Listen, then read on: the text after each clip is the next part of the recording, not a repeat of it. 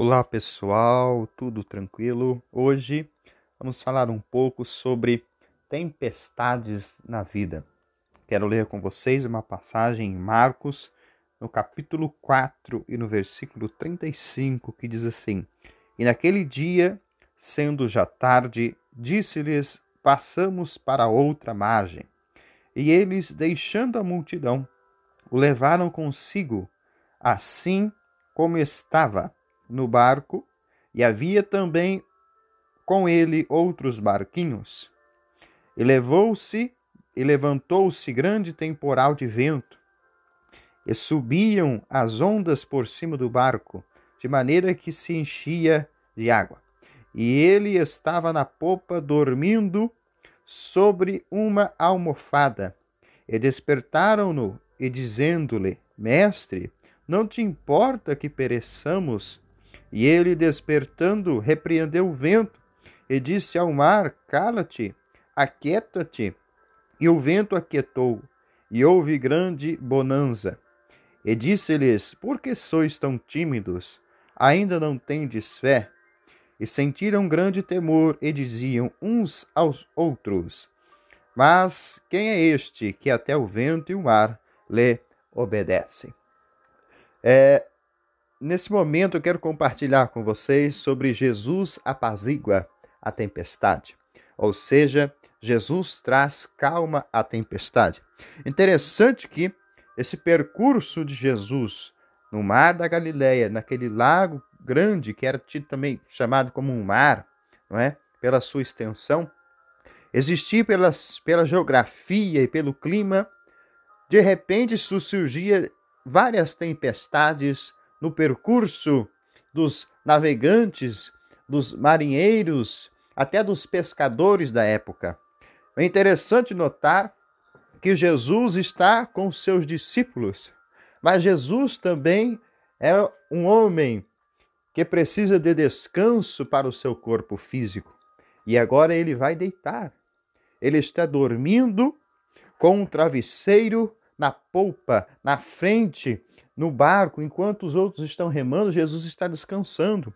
Jesus nos dá uma lição de humanidade que precisa descansar. Quantas pessoas estão é, aceleradas, estão aí no seu dia a dia, 24 horas conectada com o seu trabalho, com o seu afazer, que esquecem muitas vezes da sua família, que esquecem dos seus amigos, que esquecem até de você próprio. E Jesus nos ensina nesse, nesse gesto que é preciso parar, que é preciso descansar, ter um momento de estar entre a multidão, mas ter um momento de estar descansando, de estar dormindo. Que precioso é o ensinamento de Jesus. Segundo, no percurso começa a tempestade. No percurso começa a tempestade. Interessante que as tempestades na vida elas não começam no início. As tempestades, elas vêm no percurso. A tempestade não começa quando você faz a inscrição da faculdade, quando você é aprovado, quando você inicia. A tempestade não começa aí. A tempestade começa no percurso. Com o passar dos períodos, dos, dos semestres, as tempestades vão vindo, os problemas vão vindo. Até na vida, quando se nasce, não é? A tempestade vai, vai surgindo, as enfermidades, os problemas, os contratempos. E estas tempestades, elas têm nome. Aqui a água estava entrando no barco. E o que está entrando na sua vida? O barco simboliza, tipifica, representa a nossa vida. Interessante que está entrando a água. E o que está entrando na sua vida? O que está tirando o equilíbrio do seu barco? Talvez é a sua preocupação excessiva com alguma coisa? Talvez é essa esse medo irracional da pandemia?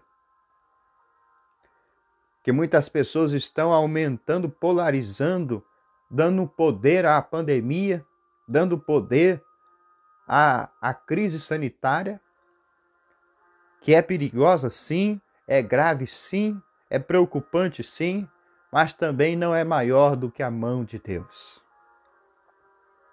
Quantas pessoas estão com medo, estão colocando a água do medo no seu barco? A água da, da preocupação excessiva, a água da depressão, a água do desânimo está entrando. E os ventos estão assoprando, estão balançando o barco desta pessoa. Esta pessoa não tem paz. Quantos que estão me ouvindo agora que não tem paz? Talvez você está me ouvindo e está dizendo: Eu não tenho paz. Eu tenho uma falsa paz, uma pseuda paz, uma falsa paz, uma, uma paz enganosa.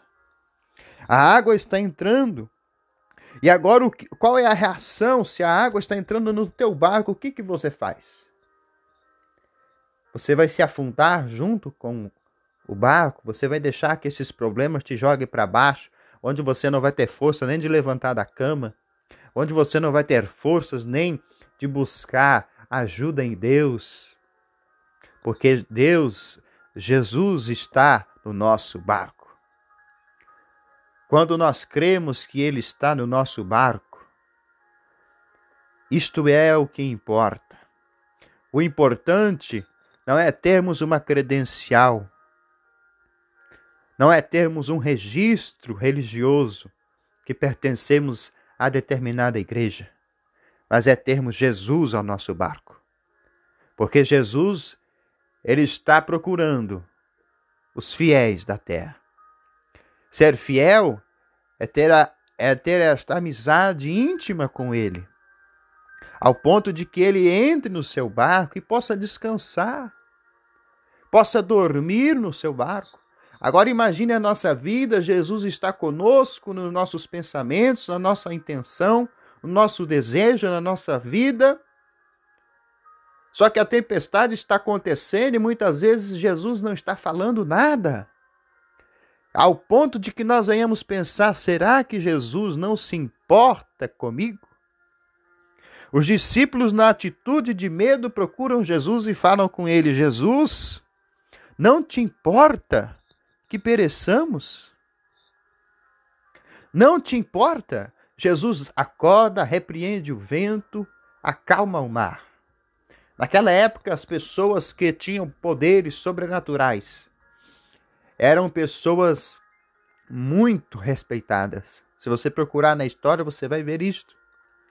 Mas existiam algumas peculiaridades.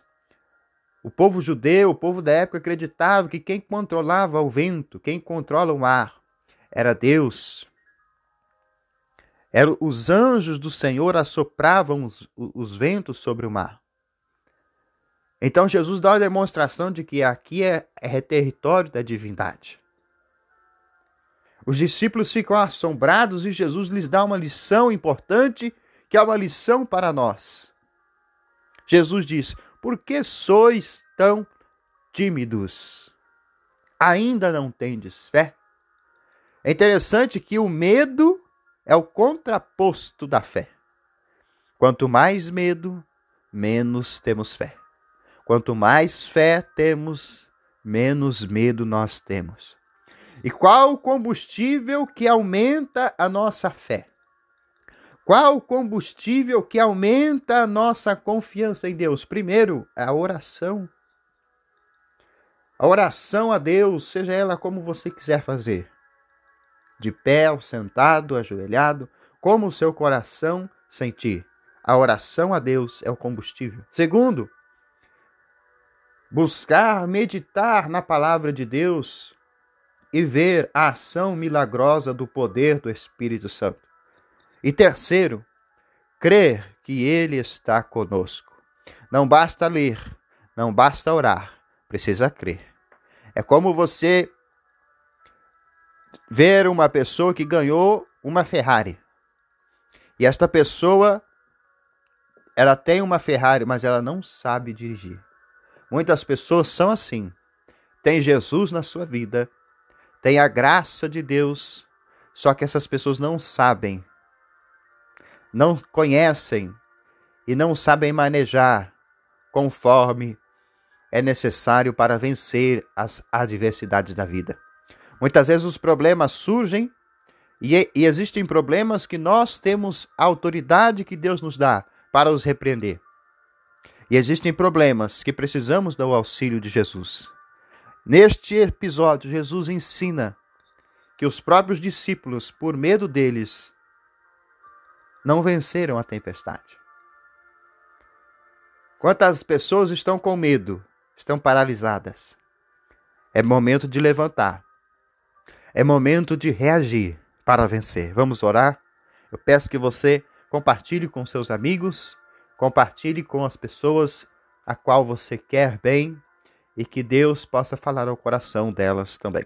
Amado Deus e eterno Pai, quero te agradecer por estes momentos compartilhando aqui da Sua palavra e te pedir, ó Pai, que o Senhor alcance esta pessoa, alcance, Senhor, este homem, esta mulher, dê a ele graça, dê a ele sabedoria, vitória, que estas tempestades, que estas águas, Senhor, estas lutas que estão sobrevindo à vida desta pessoa, possam serem extirpadas, possam ser banidas para a glória do teu nome.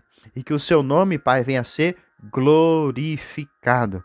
Pai, eu quero te agradecer também pela minha vida e te agradecer que o Senhor receba a minha vida em adoração, como receba a vida de todos que estão ouvindo em adoração a Ti, ó Pai. É que eu te peço e te agradeço em nome de Jesus. Amém. Que Deus te abençoe.